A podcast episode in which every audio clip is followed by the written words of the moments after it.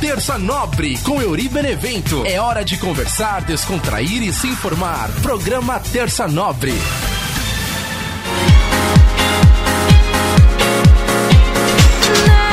Salve, salve galera ligada aqui no nosso podcast Terça Nobre. Mais uma semana conversando com vocês sobre um pouquinho de tudo, né? Essa semana vou conversar sobre dois temas bem legais. Primeiro, eu gostaria de agradecer a todo mundo que está sempre curtindo aí o nosso podcast, que está mandando sua mensagem, mandando sua sugestão, mandando sua pergunta pro tio Chicória. E para você que está ouvindo pela primeira vez, pode me seguir lá nas redes sociais, arroba Euribenevento, no Twitter, no Instagram, no Facebook, tá tudo Euribenevento. E-U-R-Y Benevento, curte lá, manda sua mensagem, manda sua sugestão, participa com a gente aqui do nosso programa. Beleza? E hoje eu vou falar de quando eu fiz teste para jogador de futebol. Eu, quando eu tinha 17 anos, fiz um teste na portuguesa, mas antes eu preciso contar como começou toda essa história, né? Eu comecei a treinar no, no time de Roseiro, Esporte Clube Roseira, que a minha família mudou pra Roseira no ano de 96, eu tinha 7 anos aí.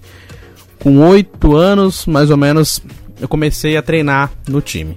Aí tinha futebol de campo, segunda, quarta e sexta, futebol de, de salão, terça e quinta e natação. Então tinha um, tem o centro poliesportivo, né, José L. de Miranda. Inclusive eu não sei como anda hoje, se ainda tem essas atividades, mas quando era criança tinha. Então tinha lá futebol de campo, era gostoso pra caramba, eu comecei a treinar e tinha essa vida de sempre correr atrás para aprender a ser jogador, querer ser jogador, assim como a maioria dos meninos brasileiros nascem querendo ser jogador de futebol. Eu lembro que depois que eu já tava treinando, né, teve um dia que foi aniversário da cidade, né? Aniversário de Roseira, dia 21 de março. Sempre vem times de fora, né? Pelas comemorações de aniversário, vem times de fora fazer amistosos com o time de Roseira. Aí foi o primeiro jogo que eu joguei, realmente, com uniforminho e tal. E aí eu lembro que eu era muito pequenininho mesmo, né? Eu não sou muito grande, tenho 1,55, mas eu era menor, acreditem. E aí chegou na hora lá, o professor, lógico que ele não ia me colocar, ou se fosse colocar, ia colocar só pra dar uma brincada, né? E eu tava completamente perdido, porque mal tinha treinado, aí já tinha um jogo especial lá. E eu nem tava preocupado em entrar assim, eu queria jogar, mas eu sabia que eu não tinha muita noção, então eu nem sabia o que ia acontecer. Aí eu lembro que deu um intervalo de, de, de jogo, aí entrou um pai lá. Você vai colocar meu filho? Sim, foi um, um determinado pai querendo que o filho entrasse para jogar. E aquilo me deixou com tanto medo. E aí eu falei, nossa, caramba, o professor não vai fazer isso, porque o professor ele dava tanta bronca na gente e tal. Eu falei, ah, ele não vai ceder, né? Ele não vai colocar o cara, porque o pai dele falou, e aí chegou no segundo tempo, ele colocou todos os molequinhos minúsculos que tinha no time. Inclusive eu entrei também, eu não sabia nem onde estava a bola. Lembra assim, essa primeira vez foi muito engraçada, porque eu não sabia realmente o que estava acontecendo. É, o tempo passou e aí eu aprendi a jogar um pouquinho mais. Eu tinha uma dedicação muito boa, assim, eu ia todo dia mesmo. Segunda, quarta e sexta futebol, terça e quinta salão e segunda, quarta e sexta junto. Depois do futebol tinha natação, às vezes antes também. Então, assim, tinha tudo que era evento esportivo, eu tava lá participando, tinha um bom preparo físico, então isso me ajudou bastante. E eu fui treinando, eu fiquei dos 8 até os 16 anos, mais ou menos, quase 17, fazendo as atividades, né? Então participava de muito evento, mas assim, eu nunca fui titular, né? nunca fui titular absoluto, nunca fui o melhor do time, muitas vezes eu não era nem escolhido, sempre ficava no banco, muito no banco é, quando tinha os eventos fora da cidade, o professor não me colocava. E por eu ser menor, o professor colocava eu para times com menos idade. Então, por exemplo, eu era 89, eu sou do ano de 89, eu sempre era nos times de 89 e 90. Ou então 88 e 89. Aí, conforme a molecada foi crescendo, eu não cresci tanto. Então, por exemplo, às vezes jogava 92, 93. Eu encaixava no 92, 93. E fui me encaixando no meio da molecadinha. Então, às vezes, é, ele me colocava com moleques mais novos pra eu poder ter chance de jogar. Então, assim, mesmo assim, às vezes eu não conseguia ser titular nem nesse time, porque a molecada era muito melhor. eu lembro que uma vez a gente jogou contra o time do Corinthians no, no campo de Roseira, né? O estádio Zé L. de Miranda, onde foi a primeira transmissão de futebol ao vivo pela Rádio Santana. Eu participei também, mas essa é uma história que eu conto outro dia. A gente jogou contra o Corinthians, que era uma escola de Guaratinguetá, uma escolinha de Guaratinguetá, e veio jogar com a gente e tal. Aí ele me colocou num time que era uma categoria um pouco mais nova que eu, tipo, era um ano mais novo tal. Joguei lá com eles, foi titular, aí teve uma chance de, de sofrer um pênalti. De vez eu sofrer um pênalti, eu quis ser guerreirão. Eu falei, não, não vou sofrer esse pênalti, eu vou até o final, vou fazer o gol. Só que aí não, no, o, o juiz não deu nem falta, eu também não consegui fazer o gol, eu caí, não deu nada, e acabamos que a gente perdeu esse jogo de 1 a 0 porque teve um pênalti lá que o nosso amigo errou. E aí o Corinthians logo depois teve um pênalti também e eles ganharam de 1 a 0 com esse gol de pênalti. Eu lembro que um dos meus melhores momentos foi quando a gente jogou contra uma escolinha que era de Aparecida. E eu também joguei numa categoria mais nova. E aí eu consegui acertar um chute quase que fora da área, né? Assim, chutei. Aí a bola foi por cima do goleiro, só que assim, era uma bola um pouco mais leve. Como eu era mais velho, acabou ficando mais fácil, acabei fazendo esse gol. Aí foi, foi assim, acho que o gol mais bonito que eu fiz lá no campo de Roseira, né? Fora isso, minha vida não foi muito boa no, no futebol, porque eu sempre fui muito banco, eu sempre fui muito esforçado. Acredito que eu sou um jogador esforçado, mas só esforçado no futebol nem sempre ajuda, né? Precisa ter mais, precisa ter um, uma habilidade, precisa ser bom, precisa ser bom para fazer gol tal. E na época eu achava que eu era bom, eu, eu achava que daria para ser jogador, mas se eu olho hoje para trás eu vejo que não dava. Aí com 17 anos eu voltei a morar em São Paulo e eu resolvi tentar ser jogador de futebol. falei, não, eu acho que ainda dá para eu fazer teste, vou correr atrás. E na época eu fui fazer treino numa escolinha do Juventus. Tinha uma escolinha de Juventus lá na Vila Ré. Aí eles deixaram eu treinar, inclusive eu já não tinha mais categoria para fazer a escolinha, porque eu era 89, e aí só parece que era de 92 para baixo, né? 92, 93, 95.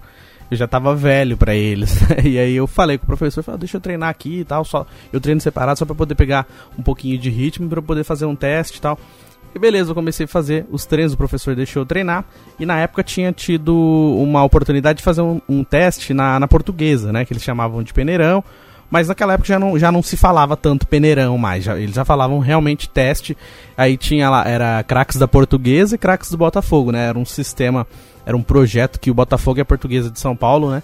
Faziam pra, para recrutar novos jogadores tal. E tinha que fazer todo um processo, todo um trâmite. E eu lembro que na época eu fiz tudo sozinho, eu tava com 17 anos, assim. Eu não tinha muita noção, assim, questão de documentos, tudo. Já, já tinha trabalhado, já trabalhava em rádio também. Trabalhei, já tinha trabalhado na Rádio Roseira. Mas em paralelo a isso eu queria ser jogador de futebol.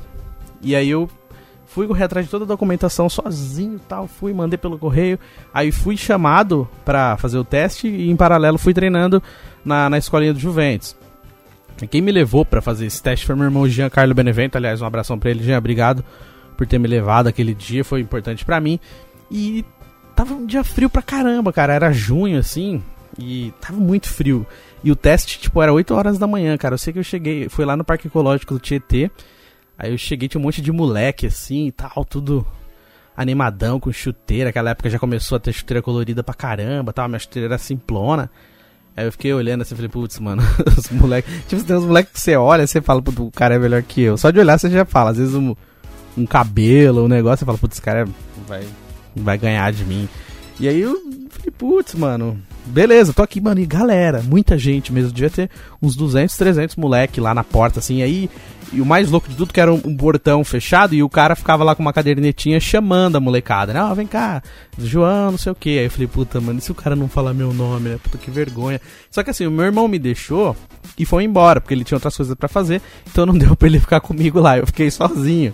E, tipo, apesar de eu ter 17 anos, eu ainda me sentia, né? Tipo, moleque perdido. Fazia pouco tempo que eu tava morando em São Paulo também. Então, né, eu tava meio sem noção. Aí, tipo, todos os filhos lá com as mães, com as vozes, e eu lá, moscando sozinho. E os caras chamando. Aí, meu, eles chamaram quase todo mundo que tava lá fora e não me chamava. Eu falei, meu, acho que não vai me chamar, deve ter sido engano. Aí eu fui e perguntei pro cara, falei, meu, não, não tem o nome aí. Então, ah, não, pera aí, tem que chamar. Aí depois de muito tempo, depois que já tinha chamado quase todo mundo, aí sobrou o Euri lá, eles chamaram o Euri. Aí eu entrei lá na, na parte do campo, né? E tinha um vestiário, aí ele falou, ó, já tem que colocar o uniforme. Aí eles deram uma camiseta pra gente. Como tava frio, eu ainda tava de blusa e tal. Aí na hora que ele deu o uniforme, falou, ó, tem que ficar com a camisa não tem jeito. E tava muito frio aquela camisetinha fininha da portuguesa. Eu vou até tirar uma foto e colocar aqui na capa do podcast. Chegou na hora do teste, beleza. A gente jogou contra um time montado mesmo da portuguesa, já tinha os caras lá com uniforme, tudo certinho, de camisa vermelha da portuguesa, e a gente que tava fazendo o teste era com a camisa branca. Chegou na hora lá, ele foi escolhendo todo mundo, aí perguntou as posições que a gente jogava tal. Eu falei, ah, eu gosto de jogar de atacante tal. eu, eu era muito fã do Ronaldo Fenômeno. Inclusive, eu tinha todas as camisas do Ronaldo, do Milan, do Real Madrid, da seleção tal. Inclusive, aí quando ele veio pro, pro Corinthians, né, um pouco depois, foi. Eu evitei usar um pouco as camisas do Ronaldo, porque eu fiquei com um pouco de raiva dele ele vir pro Corinthians. Mas sempre fui muito fã do Ronaldo. Então, Naquela época, inclusive, eu fui no, no teste com a camisa do Ronaldo do Milan. Aí eu gostava de jogar de atacante, eu queria ser que nem o Ronaldo Fenômeno, eu queria fazer gol, eu queria ser o Penta, assim, eu queria ser o fodão. aí o professor falou pra gente separar as posições direitinho, aí foi colocado, eu fui colocado no primeiro time já. Falei, ah, beleza, vamos jogar. Só que, meu, os caras do outro time eram gigantescos, assim, eram verdadeiros armários, uns moleques, tipo, juvenil, mas os caras eram muito grandes, aqueles zagueirão armário mesmo. Eu falava, meu, como é que a gente vai passar por esses caras, né? Fiquei pensando. E os caras não tiveram dó nenhuma, assim, mas bateram. Bateram. Logo no primeiro lance assim, que eu cheguei perto da bola, eu já tomei uma na canela já. E tava frio, bicho, mas doeu. Mas doeu bonito mesmo. Você sabe aquela dor assim que você fala, mano, você quer chorar, você só não chora de vergonha porque quer pegar suas coisas e ir embora, você quer sua mãe. Mas deu uma no meio da minha canela. Eu falei, puta, já perdi o rumo de casa. Aí teve uma bola no alto, eu tomei uma pesada na costela, aquela que a, que a trava da chuteira pega na, na costela assim. Nossa, mano. Eu falei, putz, não vai dar pra eu jogar. Eu tomei uma. tomei uma na canela, depois já tomei uma na, na, na, costela, já era. Pra mim, já, já comecei a sentir dor pra caramba fazendo aquela cara feia. E tava frio, então no frio dói mil vezes mais, né? Já é ruim jogar bola no frio. Aí você toma umas pancadas e você perde o rumo. Aí o técnico viu que eu tava apanhando pra caramba, me tirou. Aí eu pensei que ele ia me colocar de novo não me colocou mais. Fiquei lá esperando, esperando, esperando. Acabou o teste. Aí depois ele falou assim: Não, tá bom, a gente vai falar os nomes aqui de quem passou. Óbvio que o meu nome nem foi falado, né? Não passei. E assim foi o fim da minha carreira no futebol. depois disso eu não tentei mais nada, desisti, porque aí vem aquela, aquela voz, né, do, do Silvio Santos falando naquela, naquela tentativa do, do Moisés, lembra? Não consegue, né, Moisés? É mais ou menos isso, não consegue, né? Não era para ser, não era para mim, eu sempre fui apaixonado por futebol, sou apaixonado por futebol, amo futebol, adoro jogar, mas não, não é para mim, não não tenho habilidade para, não tive habilidade suficiente para ser jogador de futebol. Lógico que tem um monte de perna de pau aí também que olha lá, viu? Que tem uns ruins aí que eu acho que eu até poderia ser tão ruim quanto eles ou então um pouquinho melhor, né? Mas não foi minha vez. E aí veio aquela voz do Silvio Santos, não consegue né, Moisés? Eu falei, não deixa. Eu fui lá, voltei na escolinha do Juventus para agradecer, ainda falei pro cara, velho, não vou poder mais continuar, não passei no teste. Aí o cara ainda foi gente boa pra caramba, devolveu tudo, devolveu o dinheiro do uniforme, dinheiro da mensalidade. Tinha ficado acho que dois, meses, um mês só, pouca coisa. Aí eu vi que não, não dava mais, aí eu resolvi ir trabalhar, né? Arrumar emprego de carteira assinada, correr atrás, porque para futebol não ia dar certo mais. Continuei jogando assim final de semana com os amigos, tudo, mas nunca mais foi sério como era na, na adolescência, né? Eu, na época eu ainda consegui um emprego na editora Scala, que foi que me deu bastante força para continuar em São Paulo, mas terminou mais ou menos assim a minha, o meu sonho de tentar ser jogador de futebol. E girando o botão aleatório do nosso programa, vou falar agora de quando eu conheci os bastidores do programa Pânico na Jovem Pan. Primeira vez que eu fui lá, eu já fui algumas vezes, né? Eu consegui ir três vezes, né? Como Robert, no programa Pânico da Jovem Pan, e uma vez no programa Pânico na TV, na época que eles faziam na Rede TV. A primeira vez que eu consegui foi em 2009. Um pouquinho antes, eu quando eu fui morar em São Paulo, né? Por que, eu puxei esse gancho depois do, do fatídico teste de futebol da portuguesa? Eu, eu ficava ouvindo rádio, né? Na hora do meu horário de almoço, de 2008 ali pra frente, eu ficava ouvindo sempre na hora do almoço o programa do Pânico. Eu não, eles já estavam, né, um pouquinho em alta na, na TV. E um dia eu tava mudando de rádio na hora do meu almoço eu, e escutei a voz do Emílio. Falei, caramba, parece que eu conheço esse cara. E fiquei ouvindo e tal. Aí daqui a pouco eu percebi que era o Pânico na Jovem Pan. Assim, eu, eu tinha uma vaga lembrança do Pânico, mas eu não escutava todo dia. Aí eu falei, pô, que legal, vou ouvir. Aí eu mandei uma mensagem pro meu amigo Jaime e falei, ó, oh, Jaime, pô, escuta esse programa aqui meio-dia. Falou, ah, você anda ouvindo Pânico? Aí, então, assim, ele já, já escutava e já era fã também. E eu falei, pô, fiquei ouvindo, ouvindo, todo dia. Tava numa época que tava o Fábio Rabin, o Daniel Zuckerman, que ele ainda fazia o. fazia o Silveirinha, Amanda Ramalho. Aquela época que, que o Pânico tava bem forte assim na TV. A Sabrina Sato ainda ia no programa do rádio. O Eduardo Sterblit estava começando a aparecer. O Evandro Santo, né, que é o Christian Pior. Então, assim, eles estavam numa fase boa pra caramba. E aí eu tava ouvindo todo dia. Eu falei, meu, que louco tal. E aí todo dia o Emílio ficava falando, né, do Robert tal. Manda mensagem, não sei o que. E na época ainda tinha que mandar e-mail pra Amanda, né? Aí eu mandei o um e-mail pra ela, tipo assim, mas sabe quando você manda assim, sem pretensão? Eu falei, ah, velho, não vai dar certo. E eu trabalhava na editora Scala. Aí um dia eu tava trabalhando tal, de repente tô com meu celular. Aí, oi, é a Amanda. Aí eu, que Amanda, né? Tipo, não conhecia nenhuma Amanda. Aí ela manda do pânico. Eu falei, putz, mano, acreditei. Achei que era zoeira até. Falou, ah, você não quer participar do programa aqui como Robert e tal. Aí eu fiquei maravilhado. Falei, lógico, quero, quero sim. E, e, assim, só que era o, no horário que eu trabalhava, que eu trabalhava das 8 da manhã até às 6 da tarde. Então não daria. O programa é da, da meio-dia às duas, né? Eu teria que faltar no trabalho para poder ir. Nessa época eu estava fazendo faculdade de rádio e TV mas eu não trabalhava em rádio, trabalhava em editora que não tinha nada a ver com o que eu fazia. Eu trabalhava com atendimento ao cliente, não, não mexia com rádio, com locução, nem nada. Eu já gostava, já tinha trabalhado na rádio de Roseira, mas naquela época eu não estava exercendo nada em rádio. Aí o que, que eu tive que fazer? Eu troquei ideia com a gerente do departamento e falei, ah, meu, eu vou, eu vou no pânico amanhã. Só que assim, eu preciso de uma força aí, porque eu não tenho como descolar um atestado, nada. Aí ela passou um paninho pra mim lá. Ela falou que eu fui no médico, e aí eu consegui, aí eu levei câmera, tirei foto. Mano, foi muito louco. Só que assim, quando eu cheguei, é complicado, porque você ouve o programa todo dia.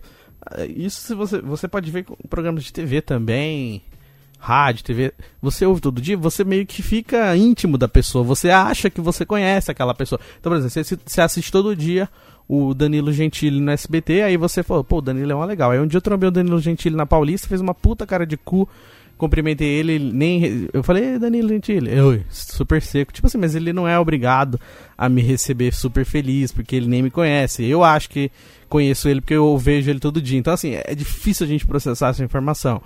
E isso aconteceu com o Emílio, porque assim, eu escutava o Emílio todo dia, eu escutava o Pânico todo dia, o Carioca tava lá também. E aí eu, putz, eu achava que eu era brother dos caras. Na minha cabeça eu rachava o bico de tudo que eles falavam. falei, meu, putz, muito louco. Escuta, assistia na TV domingo. Aí eu lembro que quando eu cheguei lá, eu peguei o elevador e tal. Aí eu saí do elevador, lá no, no prédio da Jovem Pan, eu já dei de cara com o Emílio Carioca conversando. tipo assim, eu não soube esconder o sorriso, eu fiquei muito feliz. Tipo assim, eu, meu sorriso abriu assim na cara inteira, né? Super feliz. Eu, puta, eu pensei que. Que, tipo assim, na minha cabeça eu pensava que os caras falavam, lá, olha lá o cabelinho dele, ó, a carinha dele, ó, não sei o que. Eu, pensei que, eu pensava que, eu, tipo assim, eles iam me zoar, ia brincar comigo, ia rir comigo. Aí o Emílio tava com uma cara de bunda gigantesca, o carioca mais ainda, super cara de bravo, super cara de estressado. Aí eu já dei uma murchada, falei, caramba, né? Eu pensei que os caras iam brincar pra caramba comigo. Aí quando chegou no para entrar no estúdio também, a menina ainda falou: "Não, espera um pouquinho que daqui a pouco você entra". Aí todo mundo passou, nem olhou na minha cara, nem falou oi, não falou nada. Aí para falar que ninguém falou comigo, o, o, o Evandro Santos chegou e perguntou: "Ah, você é o Robert hoje?", que é o Christian Pior. "Essa aqui é o Robert de hoje?". "É, sou eu sim". "Ah, legal, seja bem-vindo", tal. Foi o único que falou oi pra mim. E a Amanda também veio confirmar comigo os meus dados e falou: Oi, tudo bem? Seja bem-vindo. Tá, beleza. O Emílio só falou comigo, só olhou pra mim na hora que foi chamar o Robert aí, que ele viu que eu tava lá: Oi, tudo bem? Esse é o Robert. Mas aí ele falou comigo no ar já. Aí foi até bacana. A galera trocou ideia, demos risada. Mas é difícil, porque da primeira vez é difícil você processar essa informação, porque você não sabia. Aquela época eu ainda não tinha trabalhado na rádio oficina, que depois eu fui aprender um pouco mais sobre essa coisa de você tietar as pessoas que você gosta, o pessoal que trabalha em rádio, o dia a dia de rádio e TV é muito estressante. Então, assim, é difícil para os caras. E também essa, essa linha é muito tênue, né? Porque você tá ali todo dia colocando a sua cara, trocando ideia. E as pessoas, elas ficam íntimas de você. Não é por mal, é natural. Só que você, é, o, o locutor, ele não sabe todo mundo que tá ouvindo ele. Então, assim, é, às vezes vai chegar uma pessoa cheia de intimidade com você, você vai falar, mas espera aí, né, o que tá acontecendo? Oi, tudo bem, não sei o que, te ouço. Então, é, hoje eu entendo um pouco mais desse lado, mas assim, naquela primeira vez que eu fui, eu fui numa condição de muito fã. Então, assim, eu só conseguia ver como fã, eu não conseguia ver como mais nada. Então, eu fiquei, eu fiquei um pouco triste, sim, porque eu esperava realmente que fosse uma coisa que nem era no rádio, que nem era na televisão, uma, uma coisa meio brincalhona, meio uhul, vamos te abraçar, vamos brincar com você, vamos te zoar. E não foi assim. Então eu, eu, tive um pouco de, de, decepção, sim, por, por ser fã mas aí, né, a vida ensina, né? Um pouquinho depois eu fui fazer o curso no Senac, de Araraquara, fazendo locução. Aí depois eu voltei para São Paulo, fui fazer o curso de locução na Rádio Oficina.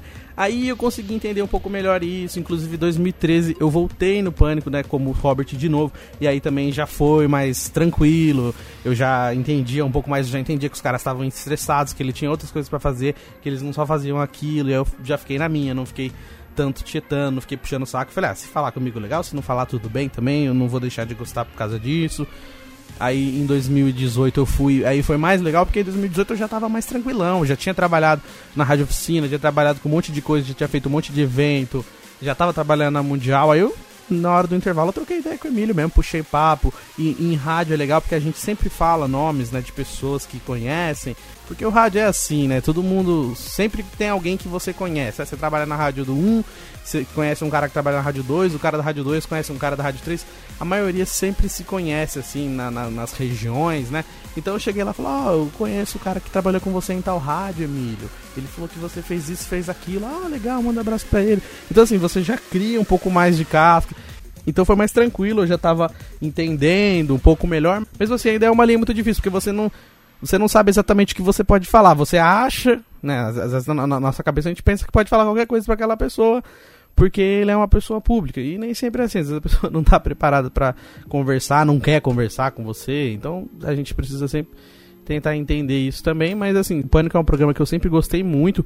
Hoje em dia tomou completamente um rumo diferente, é uma galera diferente, mas assim, de toda essa galera que tá lá, um cara que eu admiro muito, assim, que é uma das grandes inspirações para mim querer trabalhar em rádio, de eu gostar de fazer podcast, de eu gostar de falar no microfone, é o Emílio, cara. Eu gosto muito do Emílio, sou fãzaço dele, do trabalho dele, da carreira dele. É, eu acho muito bacana e fiquei feliz de ter conseguido pelo menos trocar algumas ideias com ele nesses, nessas pequenas participações que eu tive lá no programa. Quem ficou curioso, quiser dar uma olhada, tá lá no meu canal do YouTube, Euri Benevento, tem lá, Euri Benevento no Pânico, aí tem 2009, 2013, 2018, tem tudo lá, tem os vídeos, tem as conversas, tem fotos no meu Facebook também. Então quem quiser ver, já tá convidado, pode ir lá no meu Facebook, no meu Instagram, que tem as fotos, ou então no meu canal do YouTube tem um vídeo, na minha página do Facebook também, como Euri Benevento Show, tem lá o vídeo também, beleza? E girando o botão aleatório do nosso programa, vamos agora para o momento aquele abraço.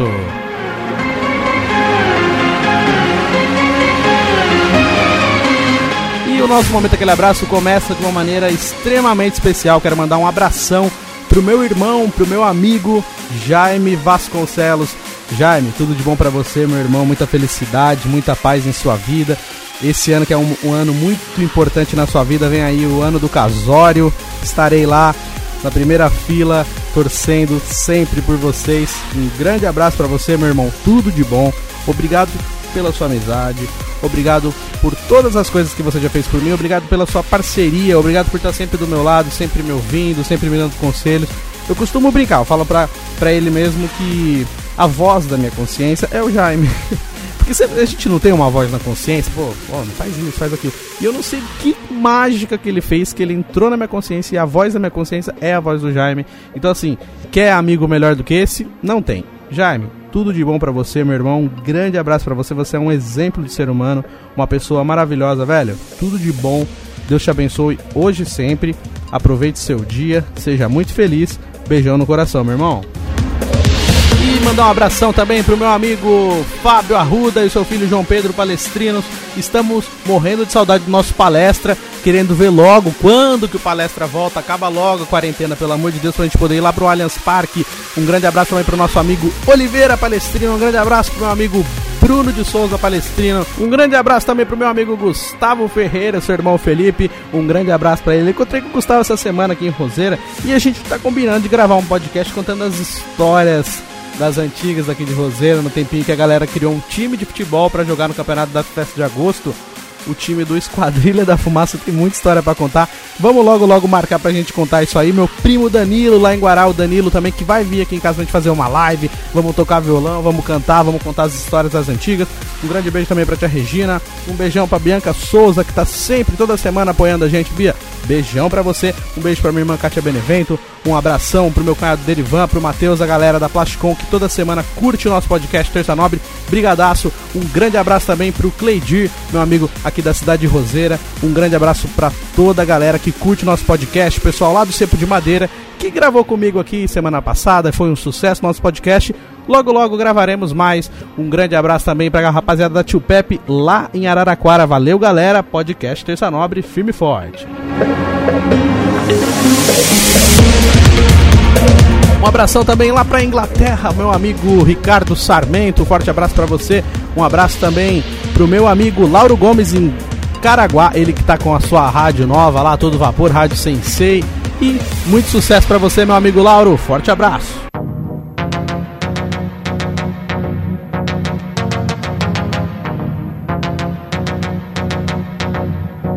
E girando o botão aleatório do nosso programa, vem chegando ele, nosso querido Tio Chicória.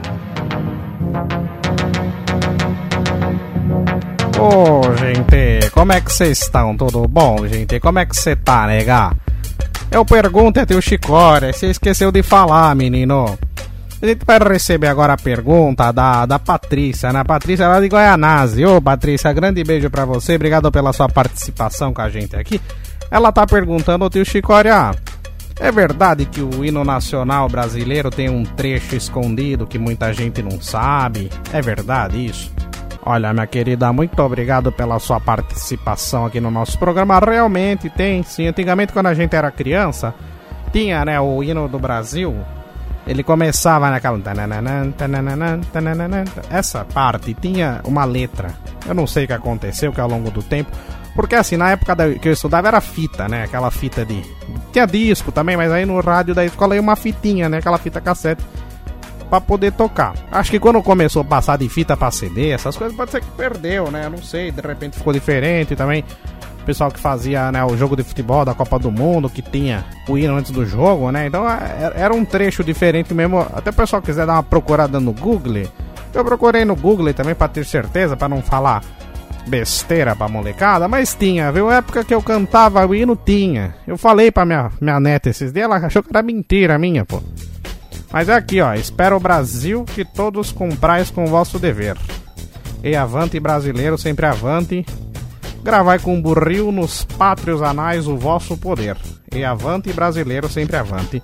Tem mais um pouco mais aqui, só que assim, eu vou deixar para você que tá em casa Procura lá no Google. Procura, tem lá trecho secreto do nacional. Olha que bacana isso, gente. Você saber depois de velho que tem um trecho secreto, né? No, no, nosso hino nacional. Então é bacana, viu? Pode procurar e você vai cantar junto com a introdução do hino. Você vai ver que bate legal. É bacana porque dá certinho. Eu me lembro muito bem na época que eu ia pra escola a gente tinha que cantar todo dia o hino, sabe? Era o hino da bandeira, era o hino da independência, hino da proclamação, o hino nacional. Não era só o hino nacional, tinha aquela música do Jeep do Padre. Também, vezes eu tava cantando a música do Jeep do Padre meus amigos não lembravam. Mas ela, aquela música do Jeep do Padre, procura na internet também aquela música que o Jeep do Padre fez um furo no pneu. Poxa, gente, que legal essas músicas é, a gente ficava praticamente uma hora antes de entrar na aula, ficava tocando um monte de hino. Adorava aquele hino que falava japonês da pátria filho, japonês, aí depois recebe o afeto que se encerra em nosso peito varonil. Olha que lindo isso, gente. Não tem mais. Agora a molecada não sabe nem cantar o hino direito, né? Vamos cantar, gente. Era o hino nacional, o hino da bandeira, depois rezava um belo de um Pai Nosso, gente. Vamos rezar de novo nas escolas, ficar bonito, gente. Tá bom? Um grande beijo a todo mundo, tá? E tio Chicória, valeu aí pela sua participação ilustre aqui no Terça Nobre. E você que está ouvindo o nosso podcast, não deixe de participar. Então manda lá sua pergunta nas nossas redes sociais para o tio Chicória. Pergunte ao tio Chicória, pode perguntar o que você quiser. Arroba Euribenevento no Facebook, no Instagram, no Twitter. Aliás, me segue lá, né, galera? Aproveita para seguir também. Você que está ouvindo o nosso programa aqui pelo nosso podcast do Spotify, no Deezer, no SoundCloud, é só você curtir. Inclusive é o seguinte, eu vou começar a colocar os podcasts anteriores lá no nosso canal do YouTube, depois eu vou mandar aqui para vocês também. Então eu fico por aqui, agradeço a todos que estiveram comigo, todos que participam, todos que mandam sua mensagem.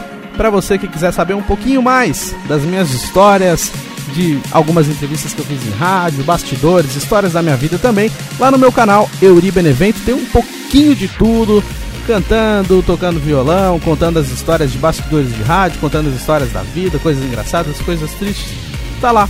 É só me seguir também se quiser se inscrever no meu canal do YouTube, Euri Benevento, logo logo conteúdos novos também no canal. Gente, grande beijo, fique com Deus e até a próxima semana. Valeu!